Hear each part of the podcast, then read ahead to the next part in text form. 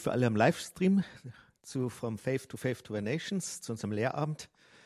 Und euch brauche ich nicht willkommen heißen, ihr seid ja schon alle da, seit der letzten guten Message. Ja, und ich darf jetzt auch ein, eine Ermutigung weitergeben, eine ermutigende Botschaft und lasst uns noch mal kurz ins Gebet gehen. Herr, ich möchte danken für diesen Abend. Ich danke dir, dass du Gutes für uns vorbereitet hast. Ich danke dir für dein Wort, das voller Kraft ist, voller Leben ist, voller Geist ist, Herr.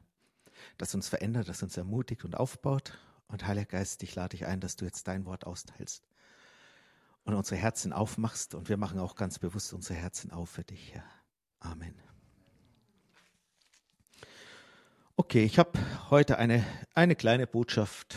Ähm, ja. Und zwar Psalm 138.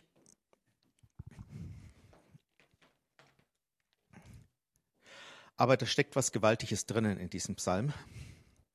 Und ich lese ihn erst einmal vor. Also Psalm 138 von David. Preisen will ich dich mit meinem ganzen Herzen. Ich will dir spielen vor den Göttern. Ich falle nieder vor deinem heiligen Tempel und deinen Namen preise ich wegen deiner Gnade und Treue. Denn du hast dein Wort groß gemacht über deinen ganzen Namen. An dem Tag, da ich rief, antwortetest du mir, du mehrtest in meiner Seele die Kraft. Alle Könige der Erde werden dich preisen, Herr, wenn sie die Worte deines Mundes gehört haben. Sie werden die Wege des Herrn besingen, denn groß ist die Herrlichkeit des Herrn.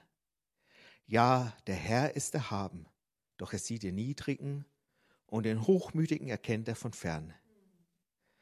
Wenn ich auch mitten im Bedrängnis wandeln muss, du belebst mich. Gegen den Zorn meiner Feinde wirst du deine Hand ausstrecken und deine Rechte wird mich retten. Der Herr wird's für mich vollenden. Herr, deine Gnade währt ewig. Gib die Werke deiner Hände nicht auf. Oder bei mir als Fußnote, du wirst die Hände, äh, du wirst die Werke deiner Hände nicht aufgeben. Halleluja.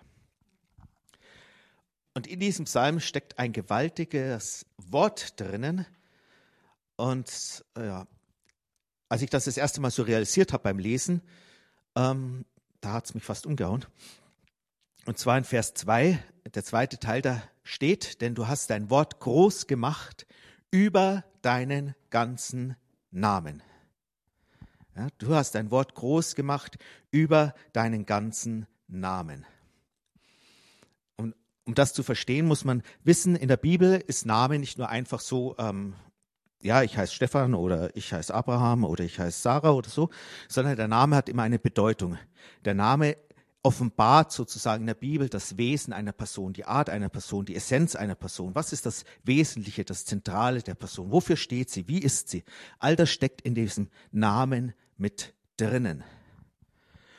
Und ich habe das lange Zeit irgendwie andersrum gelesen. Ich dachte, okay, äh, Gottes Name wird hoch erhoben und steht über seinem Wort, aber er sagt, er hat sein Wort groß gemacht über seinen ganzen Namen. Also Gott hat sozusagen sein Wort noch überhöht über seinen Namen. Das heißt, Gott hat sich verpflichtet, mit all seiner Essenz, mit seinem ganzen Wesen, mit allem, was er ist und hat, steht er hinter seinem Wort. Sozusagen, sein Wort ist ihm wichtiger als alles, was er ist, sozusagen. Ähm, dazu zu stehen. Ja, das ist eine Garantie für uns. Eine Garantie für uns, dass Gott niemals sein Wort brechen will, weil er hat sein Wort erhöht über seinen ganzen Namen, über alles, was er ist, über alles, was er, was ihm zusteht, äh, über alles, was er ist, über alles, wie er ist, über alles, was er hat, über alles, was er besitzt, über alles, wer er ist, sozusagen. Er hat sich mit seinem ganzen Wesen verpflichtet, sein Wort, seine Zusage einzuhalten. Ja, bei mir steht eine Fußnote hinter Wort, denn du hast dein Wort oder deine Zusage groß gemacht über deinen ganzen Namen. Also praktisch, das, das spricht wirklich von diesen Verheißungen, von all dem, was Gott uns zugesagt hat. Ja? Mit allem, was er ist, mit allem, was er hat, hat er sich hinter sein Wort gestellt. Und das gibt uns eine, eine sichere Grundlage für unsere Beziehung zu Gott, das gibt uns eine sichere Grundlage für unsere Gebete, das gibt uns einfach diese Zuversicht, das gibt uns eine Entspanntheit auch in unserem Glauben. Wir können ruhen sozusagen im Glauben. Ja, manchmal oder manchmal, wenn Leute so anfangen, das mit dem Glauben zu entdecken, dann, dann ist es wie so, ein so eine Anstrengung, ja, so, so, ein Glaubenskampf, der zu einem Glaubenskrampf wird. Ja, es gibt auch einen Kampf des Glaubens, weil wir auch feststehen müssen, bis das durchgedrungen ist. Aber für manche ist das mehr so ein Krampf, weil sie denken, ich muss jetzt irgendwie hier Gott bewegen, irgendwie das zu machen und äh, mit dem Glauben. Aber in, in, Wirklichkeit ist es anders. Ja, Gott hat sich verpflichtet. Ja, wenn ihr mal schaut zu Jeremia 1, ähm, Vers 11 und 12. Das ist so eine kurze Prophezeiung an Jeremia. Und das Wort des Herrn geschah zu mir, was siehst du, Jeremia? Und ich sagte, ich sehe einen Mandelzweig. Damit wir das verstehen, ganz kurz, ja, das hebräische Wort für Mandelbaum, ja, der als erster von allen Bäumen im Frühjahr zu blühen beginnt, das klingt im Hebräischen ähnlich wie das Wort für wachsam sein. Also Gott hat sozusagen eine, einen Hinweis gegeben, um ihm was zu offenbaren. Und was hat er ihm offenbart? Und der Herr sprach zu mir, du hast recht gesehen, denn ich werde über meinem Wort wachen, es auszuführen. Also Gott wacht über sein Wort, um es auszuführen. Ja? Nicht wir müssen Gott bewegen, durch unseren Glauben sein Wort zu erfüllen, sondern er wacht über sein Wort, um es auszufüllen. Und er sucht Menschen, die ihm einfach vertrauen, damit er in, ihr, in ihrem Leben das tun kann, was er eh schon tun will. Ja? Das ist das Tolle. Er möchte uns Gutes tun. Er möchte uns segnen. Er möchte uns aufbauen. Und wir dürfen ihm einfach vertrauen, ja. Wenn Glaube heißt, in der einfachsten Definition, Glaube heißt nehmen. Ich nehme das, was Gott mir bereitgestellt hat, das, was Gott verheißen hat, das, was Gott mir zugesagt hat, das, was Gott für mich hat. Und all das hat er in seinem Wort offenbart und er hat sich mit seinem ganzen Wesen, mit seinem ganzen Namen verpflichtet, das zu tun, verpflichtet, das auszuführen. Und darauf können wir felsenfest aufbauen. Ja, in 4. Mose äh, 23, Vers 19, da ist so eine schöne Aussage. Nicht ein Mensch ist Gott, dass er lüge, noch der Sohn eines Menschen, dass er bereue. Sollte er gesprochen haben und es nicht tun und geredet haben und es nicht aufrecht erhalten. Nicht ein Mensch ist Gott, dass er lüge, noch der Sohn eines Menschen, dass er bereue. Sollte er gesprochen haben und es nicht tun und geredet haben und es nicht aufrechterhalten. Ja, Gott ist nicht wie ein Mensch, der manchmal zu schnell was zusagt, was er dann nicht einhalten will. Oder bei Gott passiert es auch nicht, dass er sagt, okay, ähm, ich verspreche dir, ich werde dich heilen und dann irgendwann merkt er so, hoppla, ähm, eigentlich wollte ich das ja gar nicht. Sondern Gott was er zusagt, das hält er ein. Und was er verspricht, das führt er auch aus. Er ist eben anders als wir Menschen. Ja, er überlegt sich das nicht jedes Mal neu, sondern wenn er einmal was zugesagt hat, dann steht er zu seinem Wort, dann hält er dazu, dann lässt er sich nicht mehr bewegen. Und das verstehen manche Leute falsch. Die betonen dann die Souveränität Gottes, aber in einer völlig falschen Weise und sagen, du kannst ja Gott nicht vorschreiben, was er tut. Ja, du betest und Gott entscheidet dann selber, wie er das macht. Und eigentlich verleugnen die die Souveränität Gottes, weil Gott sich bereits entschieden hat, was er macht. Ja? Und du sagst dann, ah, ich kann nicht darauf vertrauen, ob Gott wirklich das macht, was er sich entschieden hat. Dann verleugnest du die Souveränität. Gott in seiner ganzen Souveränität hat sich bereits entschieden, jeden Menschen, der den Namen Jesu anruft, zu retten. Gott in seiner Souveränität hat sich entschieden, jede Krankheit auf Jesus zu legen und jeden, der im Glauben zu ihm kommt, zu heilen. Gott in seiner Souveränität hat sich entschieden, er ist der gute Vater, der uns versorgt. Das sind Dinge, die, wo er sich entschieden hat. Er hat sich festgelegt. Und wenn wir wirklich die Souveränität Gottes anerkennen, dann müssen wir sein Wort anerkennen. Dann müssen wir sagen, ja, das, was er zugesagt hat, das hält er. Und damit ist es entschieden. Und er hat es gesagt. Wir lesen es in seinem Wort. Und damit ist die Sache entschieden. Und ich brauche nicht mehr rumzudiskutieren und ich brauche nicht rumzuzweifeln, weil er ist kein Mensch, der lügt. Er hat nicht einfach zu schnell gesprochen und dann gesagt, oh, Jetzt weiß ich aber nicht, ob das so ganz passt, sondern er hat sich bereits festgelegt und er hat das alles bereits vorbereitet. Ja. Wenn heutzutage jemand zu Jesus kommt und sagt, bitte rette mich, dann muss nicht Jesus in dem Moment ans Kreuz gehen und für den sterben und die Erlösung erwirken, sondern die Erlösung ist bereits erkauft worden, vor 2000 Jahren am Kreuz. Und Jesus hat sich, das steht im Hebräerbrief, ähm, durch den ewigen Geist Gott hingegeben, also diese Erlösung am Kreuz. Durch den Heiligen Geist gilt in alle Ewigkeit. Sie gilt vor und zurück in der Zeit von vor 2000 Jahren. Für jeden Menschen, der sie haben will, steht sie bereit. Und genauso hat Gott schon alles vorbereitet, was wir je brauchen. Er hat es bereits bereitgelegt. Weil das Coole ist, Gott weiß schon, was wir brauchen, bevor wir es wissen, weil er ist nicht an unsere Zeit gebunden. Er hat die Zeit erschaffen, er kann jederzeit sehen, was in der Zukunft kommt, ohne dass er bestimmen muss, wie es ist, sondern er lässt uns einen freien Willen, aber er weiß schon alles, was wir je brauchen können. Und darum steht es im Epheser 1, Vers 3, Gepriesen sei der Gott und Vater unseres Herrn Jesus Christus. Er hat uns gesegnet mit jeder geistlichen Segnung in der Himmelswelt in Christus. Also er hat uns gesegnet mit jedem geistlichen Segen in der Himmelswelt. Das heißt, jeder geistliche Segen oder jeder Segen, den du brauchst, liegt in geistlicher Form im Himmel bereit. Und wir bitten Gott und er gibt es uns. Der Glaube sozusagen in gewisser Weise nimmt diese Gnade in Anspruch, die Gott hat. So wie es in Epheser 2, Vers 8 steht, wir sind aus Gnade errettet durch den Glauben. Ja? Der Glaube ergreift immer die Gnade, immer die Dinge, die Gott bereitgestellt hat. Und das ist so das Coole. Deswegen hat Paulus gesagt, ich ich weiß unter euch nichts anderes zu predigen als nur das Kreuz und nur Jesus, den Gekreuzigten. Ja, weil im Kreuz, in Jesus, am Kreuz wurde all dieser Segen für uns bereitgestellt. Das ist der große Ort, wo der Segen Gottes für uns bereitgestellt wurde und wir können diese Gnade durch Glauben ergreifen. Das ist doch schön, wie es in Römer 5, Vers 2 steht.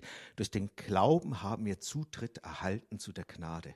Ja, die Gnade hat Gott schon immer bereitgelegt durch Jesus für uns. Und durch den Glauben erhalten wir einfach nur Zugang. Wir nehmen einfach das, was er hat. Und wir können uns felsenfest eben auf Gott verlassen, weil er hat sozusagen sein Wort erhöht über seinen ganzen Namen. Er hat gesagt, das, was ich euch zugesagt habe, mit allem, was ich bin, mit allem, was ich habe, mit meinem ganzen Namen stehe ich dahinter, dass das wirklich auch zustande kommt.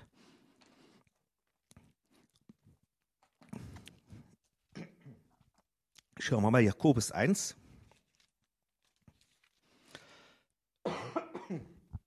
Und zwar Vers 16 und Vers 17. Da steht, irrt euch nicht, meine geliebten Brüder.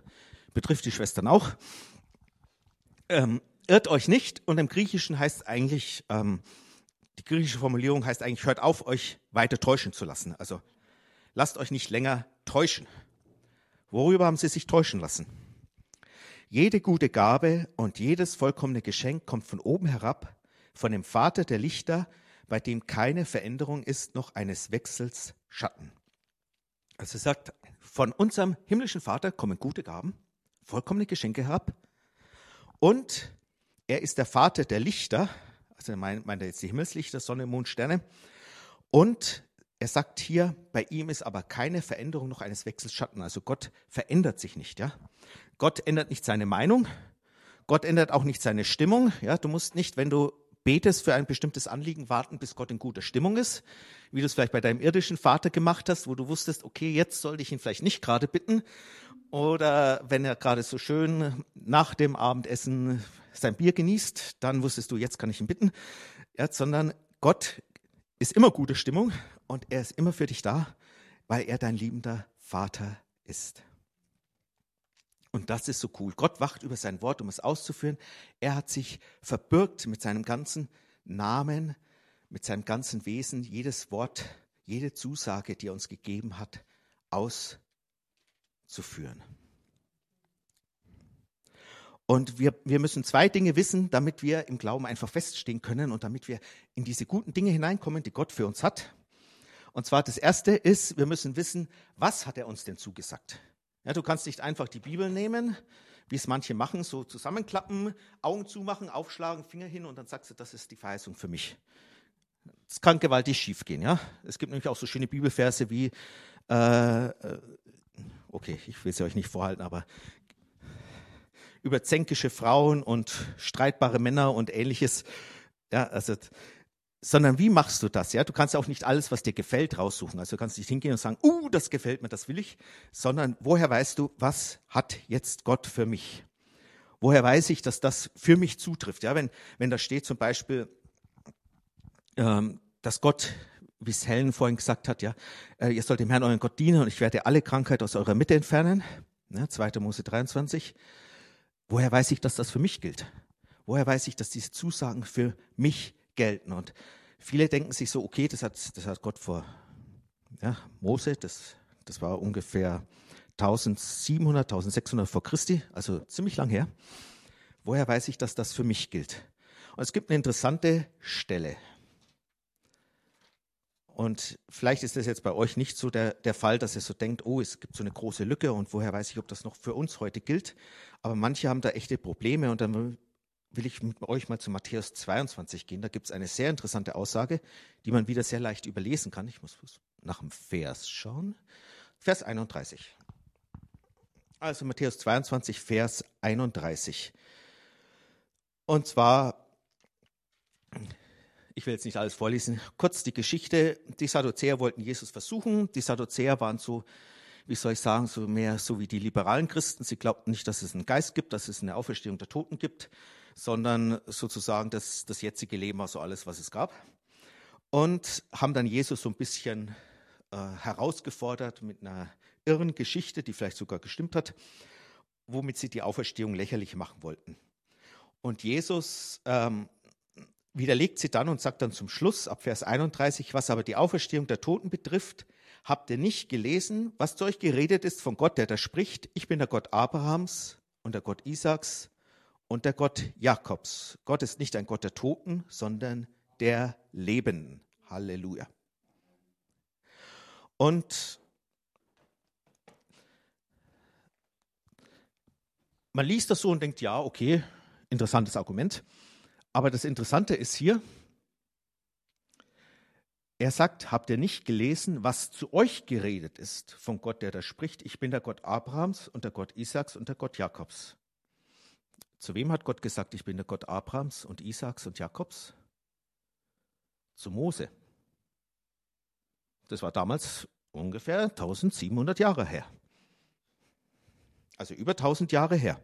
Und Jesus sagt, zu euch geredet. Er sagt nicht, habt ihr nicht gelesen, was Gott zu Mose geredet hat, sondern zu euch. Warum hat Gott das zu ihnen gesagt? Die, die haben ja noch gar nicht gelebt. Die haben ja noch 1700 Jahre von ihrer Geburt entfernt. Und das Geheimnis, wenn wir das verstehen, dann verstehen wir auch, wie wir die Bibel für uns anwenden können. Das Geheimnis ist, sie gehörten zu dem Bund, den Gott mit Mose und ihren Vätern geschlossen hat. Jeder der zu dem Bund gehörte, den Gott mit Mose am Sinai geschlossen hat, also jeder Jude, zu dem hat Gott all diese Verheißungen auch zugesprochen. Nicht nur zu denen, die damals dabei waren, sondern zu allen, die zu diesem Bund dazugehörten. Und so können wir an die Bibel herangehen. Wir schauen uns, welche Verheißungen gehören denn zu unserem Bund, den wir durch Jesus mit Gott haben. Welche Verheißungen hat Gott in Jesus uns zugesprochen? Ja, da, da kommen wir wieder auf das Kreuz zurück. Ja, Jesus hat am Kreuz unsere Sünden getragen, damit wir die Gerechtigkeit Gottes bekommen. Er hat am Kreuz die Verlassenheit von Gott getragen. Ja, er hat geschrieben, mein Gott, mein Gott, warum hast du mich verlassen? Damit wir die Annahme an Gottes Stadt haben. Er hat am Kreuz unsere Krankheit getragen. Ja, das steht in Jesaja 53, Vers 4 und 5. Und in Matthäus 8, Vers 17 hat der Heilige Geist nochmal wiederholt, um klarzumachen, dass es um körperliche Krankheit auch wirklich geht. Ja, er hat unsere Krankheit getragen, damit wir Heilung empfangen können. Im 2. Korinther 8, Vers 9 oder 9, Vers 8, ich verwechsel die zwei Stellen immer, aber sie sind beide gut. Ähm, da steht, dass Jesus arm wurde, damit wir reich würden. Ja? Jesus wurde arm am Kreuz, hat alles verloren, sogar seine Kleidung. Er hing da ganz nackt und bloß damit wir reich würden. Ja, nicht reich wie ein Millionär, sondern reich. Die Bibel definiert Reichtum, dass wir das haben, was wir zum Leben brauchen und darüber hinaus, um andere zu segnen. Ja, das ist der Reichtum, der da verheißen wird. Bloß damit man mich nicht falsch versteht. Und es ist, ist noch viel, viel mehr da drinnen, ja. Das ist auch so etwas, was dazugehört zu diesen großen Segnungen, was wir so leicht überlesen.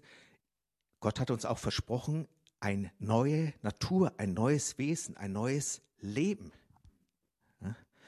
Ähm, ich sage immer den Leuten, wenn ihr in den Briefen lest, sozusagen, ähm, Epheserbrief zum Beispiel, redet nicht schlecht übereinander, klatscht nicht, ratscht nicht, ähm, übervorteilt euren Bruder nicht, indem er seine Frau ausspannt und solche Sachen.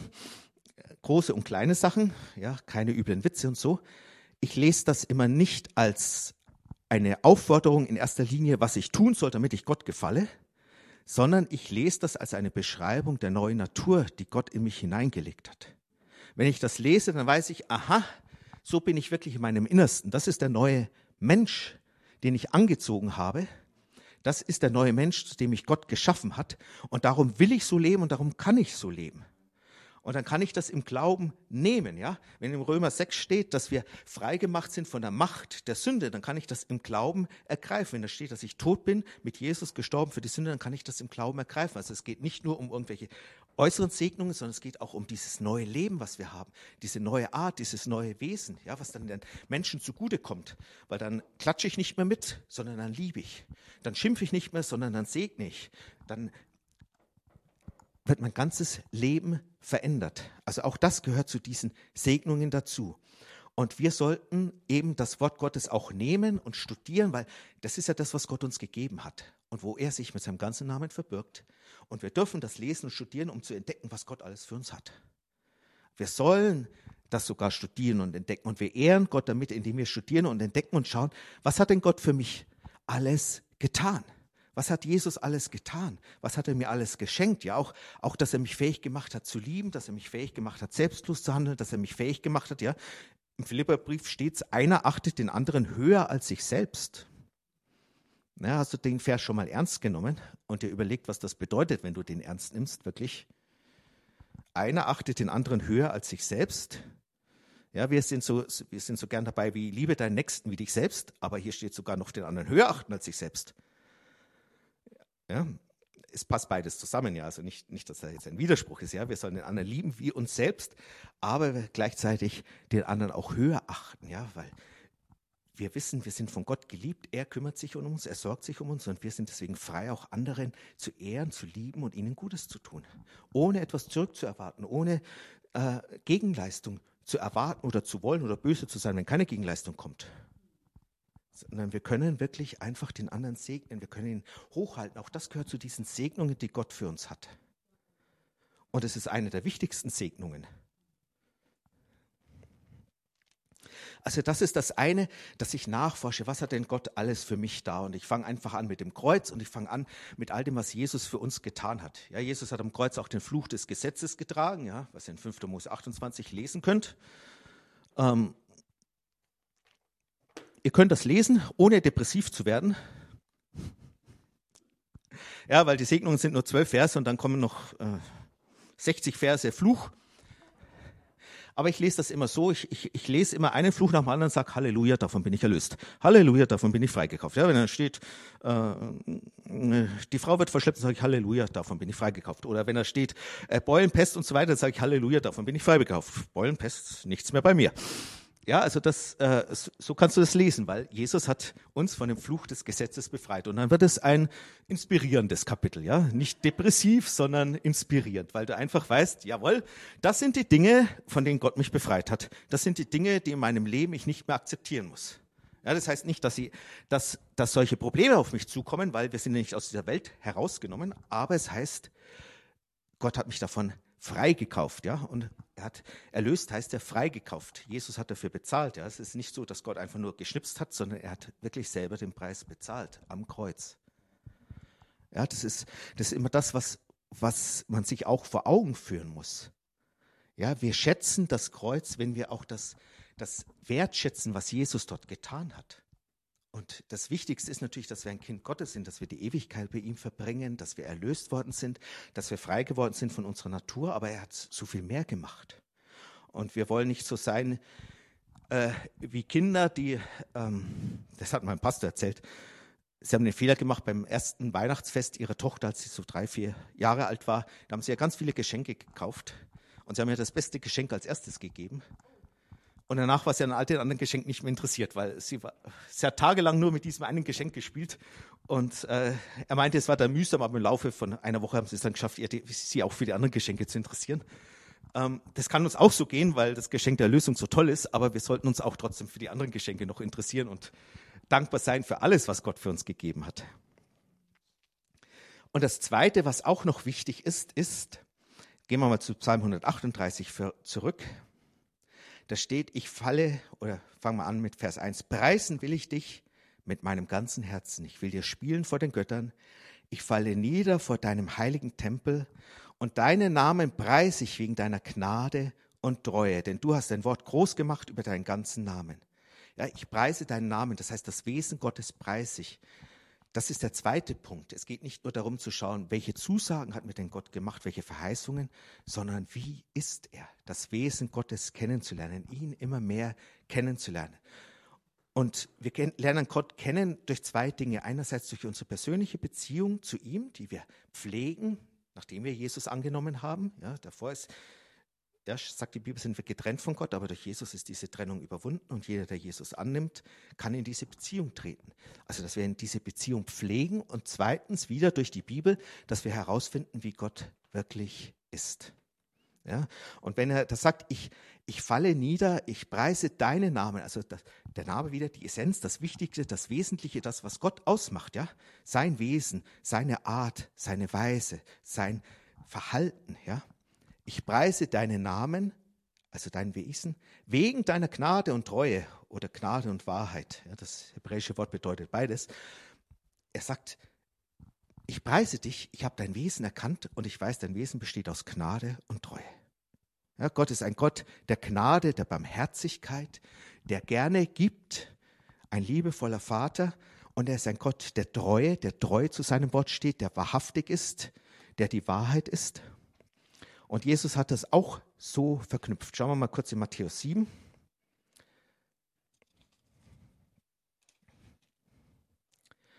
Und zwar Matthäus 7, ich lese mal ab Vers 7.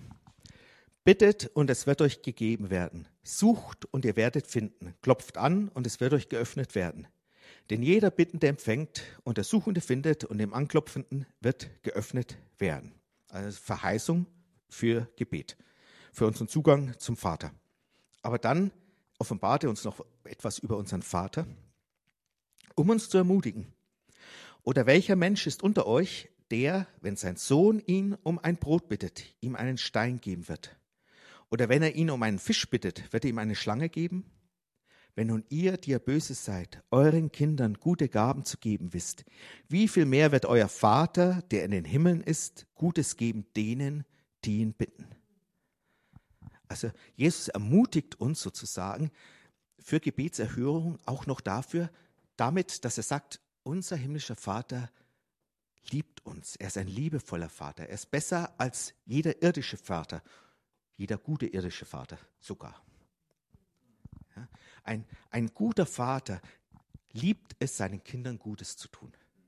Ja, der, der wartet nicht nur drauf, bis seine Kinder einen Wunsch äußern, sondern er liebt es auch, sie manchmal zu überraschen und ihnen etwas zu schenken, was, wo er merkt, sie wünschen sich's und sie zu überraschen und ihnen Gutes zu tun, das ist, das ist das, was einen guten Vater ausmacht. Ja? Ein guter Vater ist nicht jemand, dem die Kinder auf der Nase rumtanzen und er tut alles, was, was sie sagen, sondern er, er aus seinem Herzen heraus, er möchte das Beste für sie und er beschenkt sie gerne und er tut ihnen gerne Gutes. Ja, er zieht sie natürlich auch, aber all das gehört zusammen. Und je mehr wir das erkennen eben, Je mehr du erkennst, wie liebevoll dein himmlischer Vater ist, wie sehr ihm wirklich an dir liegt, wie wertvoll und kostbar du für ihn bist, je mehr du seine Liebe für dich erkennst, umso leichter fällt es dir auch zu glauben. Und du brauchst beides. Du, du musst, du brauchst diese tiefe Grundüberzeugung, Gottes gut. Er ist, er liebt mich, ihm liegt an mir. Er möchte, dass es mir gut geht. Ohne das ist es ganz schwer zu glauben. Und du musst das immer mehr lernen und dich vertiefen. Ähm, schauen wir mal, Jesaja, das habe ich jetzt nicht aufgeschrieben, aber Jesaja 41, äh, sorry, 43. Das ist so eine, so ein schöner Vers, wo Gott über Israel spricht und das gilt auch für uns. Er sagt da, fürchte dich nicht, denn ich habe dich erlöst, ich habe dich bei deinem Namen gerufen, du bist mein. Wenn du durchs Wasser gehst, ich bin bei dir und durch Ströme, sie werden dich nicht überfluten. Wenn du durchs Feuer gehst, wirst du nicht versenkt werden und die Flamme wird dich nicht verbrennen. Denn ich bin der Herr, dein Gott, ich, der Heilige Israels, dein Erretter. Ich gebe Ägypten als Lösegeld für dich, Kusch und Seba an deiner Stelle. Ja, das betrifft Israel, aber jetzt sagt er etwas Interessantes. Weil du teuer bist in meinen Augen und wertvoll bist und ich dich lieb habe, so gebe ich Menschen hin an deine Stelle und Völkerschaften anstelle deines Lebens. Wir wissen aus dem Neuen Testament, Römer 5, Vers 8, dass Gott aus Liebe zu uns seine Liebe dadurch bewiesen hat, dass er seinen Sohn für uns hingegeben hat. Ja, Gott beweist seine Liebe zu uns darin, dass Christus für uns gestorben ist, als wir noch Sünder waren, als wir noch Feinde Gottes waren, hat Gott sein Kind für uns hingegeben, hat damit seine Liebe zu uns bewiesen. Wiederum lasst uns das ein bisschen äh, überlegen, bewegen im Kopf, was das wirklich bedeutet weil, weil dann wird es uns viel, viel realer.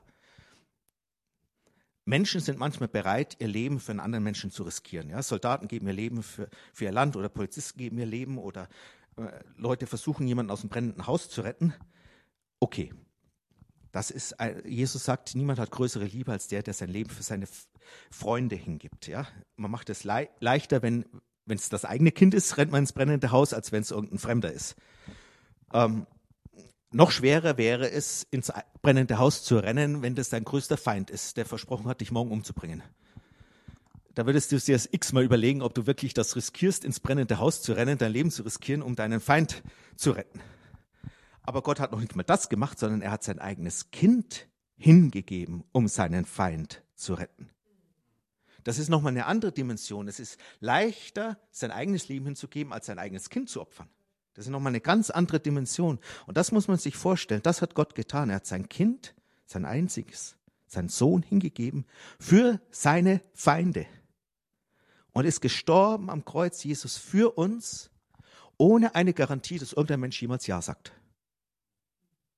Das heißt, ähm, ganz viele Menschen sozusagen lehnen das ja bis an ihr Lebensende ab. Und Jesus ist trotzdem für sie gestorben. Sozusagen, für manche Menschen hat er umsonst sein Leben hingegeben, aber er hat es trotzdem getan, weil seine Liebe so groß war.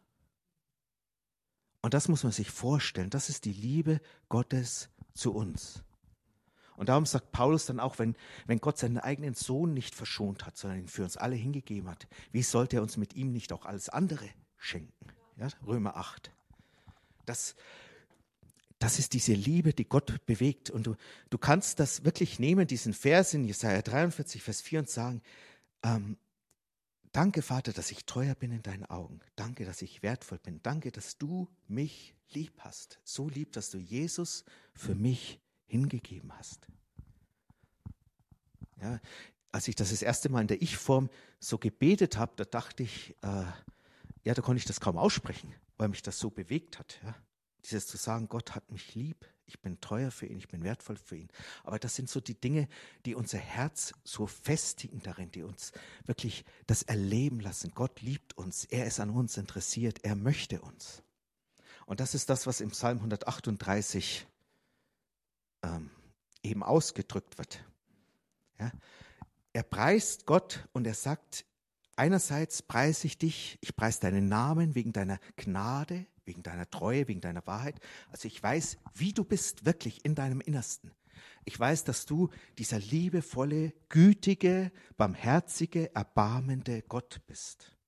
Ja, für uns noch mehr ein, ein Vater. Ja, David war noch nicht von neuem geboren. Aber sozusagen, das ist das, wie sich Gott schon offenbart hat. Ja, er hat gesagt, ich werde mich erbarmen, über wem ich mich überbarme. Das heißt, ich erbarme mich, ohne dass es einen Grund dafür gibt, weil ich einfach ein barmherziger Gott bin. Weil ich mich gerne erbarme. Und wo es geht, da will ich mich erbarmen, da will ich Gnade geben, da will ich Gutes tun, da will ich segnen. Und das Zweite hat er dann gesagt, denn du hast dein Wort groß gemacht über deinen ganzen Namen. Er sagt also, nicht nur weiß ich, dass du ein gütiger, barmherziger, gerne gebender Gott bist, der mich liebt, für den ich wertvoll bin, sondern ich weiß sogar, du hast mir ganz viele Zusagen gegeben, du hast mir ganz viele Verheißungen gegeben und mit deinem ganzen Namen stehst du dafür ein, diese Verheißungen zu erfüllen, wenn ich mich darauf berufe. Und das gibt eine Sicherheit, ja, wenn wir das beides wissen, eine Sicherheit in unserer Beziehung zu Gott, eine Leichtigkeit. Ja, und dann geht es weiter im nächsten Vers, äh, Vers 3, Psalm 138, an dem Tag, da ich rief, antwortetest du mir. Ja, das ist sozusagen diese Basis. Wenn ich diese Basis habe, dann weiß ich, okay, an dem Tag, wo ich rufe, da antwortest du mir. Und das ist das, was ich auch Leute, Leute ermutige. Ja? Ähm, bete nicht zu schnell, wenn du um konkrete Dinge bittest, sondern nimm dir Zeit, wirklich das Wort zu studieren, die Zusagen, die Verheißungen Gottes zu studieren, bis du weißt, okay, jetzt in dem Moment, wo ich bitte, bekomme ich es. Ja? Das braucht Zeit. Und nimm dir ruhig diese Zeit. Also es braucht nicht jetzt Jahre oder Tage oder Wochen, aber nimm dir einfach die Zeit, schau in der Bibel nach, lies noch mal ein paar Verheißungen nach, schau, bin ich mit eingeschlossen? Also ist das in dem Bund enthalten, den Jesus für Gott mit mir gesprochen hat, geschlossen hat? Und dann, wenn du diese Sicherheit hast, dann kannst du es wissen. Ich rufe und er antwortet. Ja, das ist das, was in Markus 11, Vers 24 steht, wo Jesus sagt, alles, was er im Gebet verlangt, glaubt, dass ihr es empfangen habt und es wird euch zuteil werden. Ja, du hast dich so lange mit dem Wort Gottes und mit seinem Wesen beschäftigt, dass du weißt, hundertprozentig, Gott hat mir das verheißen. Und er hat versprochen, es mir zu geben. Und er lügt nicht. Und dann gehst du in diesem Vertrauen hin und weißt, in dem Moment, wo ich ihn jetzt bitte, ja, das ist dieser Kontaktpunkt, wo ich das empfange. Auch wenn du es nicht sofort in dem Moment siehst, aber es ist sozusagen, es, es gehört dir. Und dann ja, wir kommen langsam zum Ende, aber ich will noch diesen Gedanken des, die Gedankenfolge des Psalms euch noch, noch, ähm, noch weiter durchgehen, weil es ist einfach schön, wie, wie sich das entwickelt. Du mehrtest in meiner Seele die Kraft, ja, das zu erleben, dass Gott sich um uns kümmert, ganz konkret, ganz praktisch, immer wieder. Das ermutigt uns, das baut uns auf, das stärkt uns und das brauchen wir auch. Es ist, es ist zwar bewundernswert, wenn Leute sagen, okay, vor, vor 30 Jahren habe ich mich bekehrt, da habe ich mal Gottes Liebe erlebt und seitdem lebe ich aus diesem Erlebnis heraus. Aber das ist erstens nicht das, was Gott gedacht hat, weil er möchte eine beständige Beziehung mit dir haben. Und zweitens, äh, das kann auch irgendwann frustrierend werden. Gott möchte, dass wir das immer wieder erleben, ja, dass, dass er unsere Nöte beseitigt, dass er uns ermutigt, dass er mit seiner Liebe uns beschenkt, dass wir einfach so überwältigt sind von seiner Liebe, von seiner Güte, von seiner Gnade, wie er Dinge leitet. Ja, nicht immer müssen wir sogar beten. Also das vielleicht noch ganz kurz als Gedanke. Ähm, er sagt, deinen Namen preise ich wegen deiner Gnade und Treue. Ich merke das immer mehr, wo ich lerne, dass Gott so ein guter Vater ist, dass er manchmal mir die Gnade schon schenkt, bevor ich zu beten äh, anfange.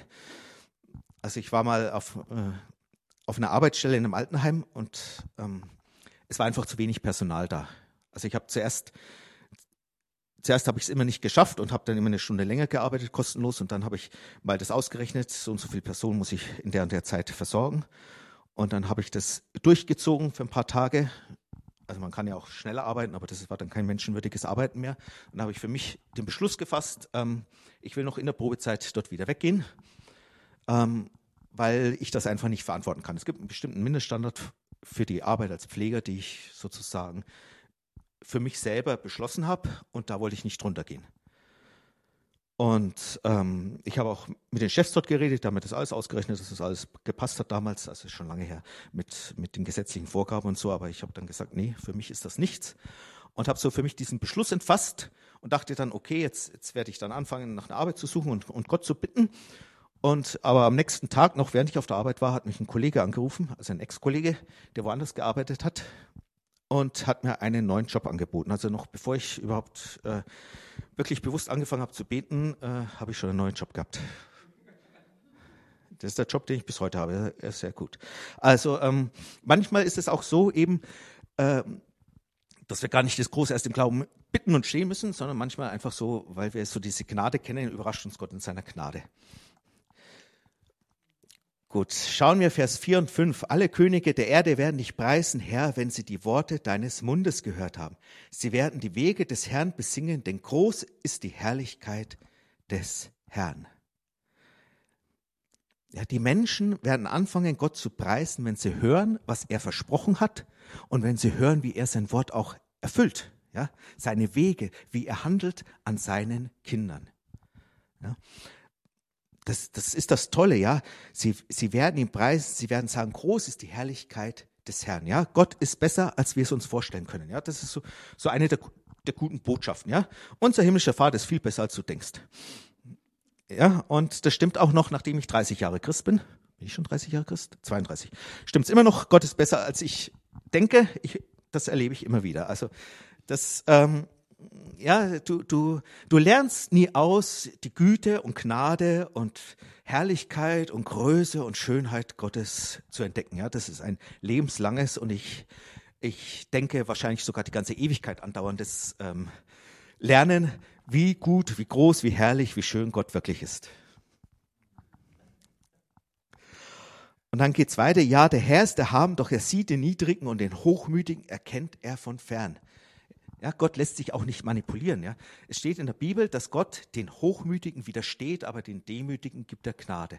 Also die, die, die stolz kommen oder die sich auf ihre eigenen Verdienste berufen, die werden erleben, dass Gott ihren Gebeten widersteht. Ja, Gott widersteht den Stolzen. Ja, und der Stolz ist der, der sich auf eigene Leistungen, auf eigene Verdienste, auf eigene Dinge beruft. Der sagt, Gott, du musst mir das geben, weil ich diene dir so treu seit Jahrzehnten. Ähm, aber Gott gibt uns nicht, weil wir ihm treu dienen, sondern Gott gibt uns, weil Jesus gekommen ist, weil er gestorben ist, weil er den Weg freigemacht hat. Er gibt uns aus Gnade heraus. Ja? Wir haben keine Verdienstbeziehung zu Gott, sondern aus Gnade. Ja? Gott belohnt uns noch zusätzlich dazu. Ja? Also Schöne, er hat uns geschaffen und er hat sogar schon die Werke vorbereitet, steht Epheser 2, Vers 10, die wir tun sollen. Und der Heilige Geist hilft uns noch dabei. Ich vergleiche das immer. Das ist wie, wie wenn du einen, einen Schrank bauen sollst, ja, und Gott schickt dir die IKEA-Lieferung vor Ort. Ähm, alles schon schön passgenau zugerichtet und dann kommt noch der Heilige Geist und arbeitet mit dir zusammen, um diesen Schrank aufzubauen. Und am Schluss darfst du trotzdem sagen, schau mal, was ich für einen schönen Schrank gebaut habe. Ja, das ist sozusagen unser, unser Tun für Gott. Ähm, äh, ja, aber es ist noch besser als Ikea. Natürlich, Ikea ist ja jetzt nicht. Ja, also stell dich vor, Meisterbetrieb, äh, meisterhaftes Möbelstück, aber Gold verziert und alles und aber so fertig Du brauchst bloß einen kleinen Schraubenschlüssel und kannst das alles zusammenschrauben. Und der Heilige Geist hilft dir noch, er hält und er sagt dir, wo du schrauben sollst und er weist dich darauf hin, wenn du es verkehrt machst. Dann musst du es nicht, wie ich es manchmal machen muss, äh, dann doch nochmal das Brett abschrauben, weil du es verkehrt rum rangeschraubt hast. Ja, okay. Aber das ist so, dass er, er sieht die Niedrigen, also Gott sieht den Geringen, er sieht die, die nichts vorzuweisen haben. Er schaut auf die, und wenn wir kommen und sagen, Herr, ich berufe mich allein auf deine Gnade, ich weiß, ich habe es nicht verdient, aber du hast Jesus gegeben, du möchtest mir Gutes tun, dann bekommen wir das. Und jetzt, ich muss zum Ende kommen, deswegen machen wir jetzt schnell weiter. Wenn ich auch mitten im Bedrängnis wandle, musst du belebst mich gegen den Zorn meiner Feinde, wirst du deine Hand ausstrecken und deine Rechte wird mich retten. Der Herr wird es für mich vollenden. Herr, deine Gnade währt ewig. Du wirst die Werke deiner Hände nicht aufgeben. Ja, die Werke seiner Hände, das sind auch wir. Also Gott hat uns nie verheißen, uns sozusagen von den Schwierigkeiten herauszureißen aus dieser Welt und uns auf die Insel der Seligen zu versetzen, sondern Jesus hat das so gesagt in Matthäus 6, als es um die Sorgen ging. Er hat gesagt, wir sollen uns nicht sorgen um den morgigen Tag, denn jeder Tag hat an seinem Übel genug. Damit hat er uns nicht eine negative Prophetie gegeben, sondern er hat uns bloß die Realität vor Augen geführt. Wir sind in einer Welt, in der das Böse ist, in der es Übel gibt, in der es Herausforderungen gibt, in der es Krankheiten gibt, in der es Krankheitserreger gibt ja, in der auch ein Coronavirus herumfliegt, der uns auch manchmal erwischt. Aber sozusagen, wenn er uns erwischt, haben wir diese Verheißungen, haben wir diesen Gott, der zu uns steht, der uns da hindurch hilft, der uns da heraushilft, der uns da hindurch helfen will. Ja, es ist nicht immer so, dass wir schnipsen und es ist weg, aber er gibt uns den Sieg, er führt uns siegreich hindurch. Das ist das, was Gott verheißen hat. Und das ist das, was hier ausgedrückt wird. Ja. Mitten im Bedrängnis, ja, manchmal kommen, ja, die Feinde sind dann, sind jetzt nicht, nicht menschliche Feinde, aber Nöte, Herausforderungen, Probleme, Krankheiten, die wie Feinde auf uns einstürmen und wir fühlen uns wie bedrängt. Aber was passiert dann? Wir wissen, wer unser Gott ist. Wir wissen, was er uns verheißen hat. Und er belebt uns. Und dann fängt er an, seine Hand auszustrecken und rettet mich mitten aus diesen Problemen heraus. Und er sagt dann, der Herr wird es für mich vollenden. Ja, also ich weiß, der Herr wird es machen. Er wird mich rausholen. Er wird es vollenden. Ja, mitten in der Bedrängnis weiß ich, er wird es vollenden. Er belebt mich und er wird es auch vollenden. Und es ist seine Gnade. Es ist nicht meine Kraft. Es ist nicht meine Anstrengung. Es ist seine Gnade, die ich einfach nehme und er gibt mich nicht auf. Und das ist dieser, dieser schöne Gedanke, der sich hier eben in diesem Psalm zeigt. Ja, Gott hat sein Wort groß gemacht über seinen ganzen Namen. Er steht mit allem, was er ist, hinter jeder Verheißung. Und er ist gleichzeitig auch dieser gute, gnädige, barmherzige, liebevolle Vater, der Gutes für uns will. Und wenn wir das wissen, dann kommt unser Herz zur Ruhe, dann bekommen wir neue Kraft und dann können wir mit Zuversicht auch mitten in den Problemen hinaus auf ihn schauen. Halleluja. Amen. Amen. Ja, und Vater, ich möchte einfach danken, dass du so ein liebevoller Vater bist. Ich danke dir, dass du uns liebst, dass du dich um uns kümmerst, dass du deinen Sohn gegeben hast für uns, als wir noch Sünder waren, als wir noch Feinde waren, dass du auf diese Idee gekommen bist, wo keiner gekommen wäre, uns zu erlösen, uns zu erretten. Ich danke dir, dass dein Wesen Gnade ist, Liebe ist, Erbarmen ist, Barmherzigkeit ist und Wahrheit und Treue. Und ich danke dir, Herr, dass wir als deine Kinder in diesem Bund mit dir stehen durch Jesus und dass all diese Segnungen dieses Bundes, dass du mit deinem ganzen Namen, mit deinem ganzen Wesen, mit deiner ganzen Macht dahinter stehst. Amen. Gut, das war's für heute. Dann darf ich euch vom Livestream verabschieden und euch sagen, denkt dran, der Vater liebt euch, wir lieben euch. Und wenn da jemand ist, der Jesus noch nicht kennt, ja, Jesus hat den Weg frei gemacht. Und wenn du nicht weißt, ich will das jetzt gar nicht groß ausführen, aber wenn du es nicht weißt, dann melde dich einfach über die Webseite kurz und dann werden wir dir auch da den Weg zeigen oder dir erklären, wie du Jesus dein Leben übergeben kannst. Weil das Schöne ist, denk dran, der Vater hat seinen Sohn gegeben für dich, als du noch ein Feind warst. Er hat diese große Liebe erwiesen und wenn du ihn noch nicht kennst, dann nimm heute noch Jesus als deinen Erlöser an. Ansonsten wünsche ich euch einen schönen Abend, wünsche euch Gottes Bestes und einen guten Schlaf dann und dann bis zum nächsten Mal. Amen.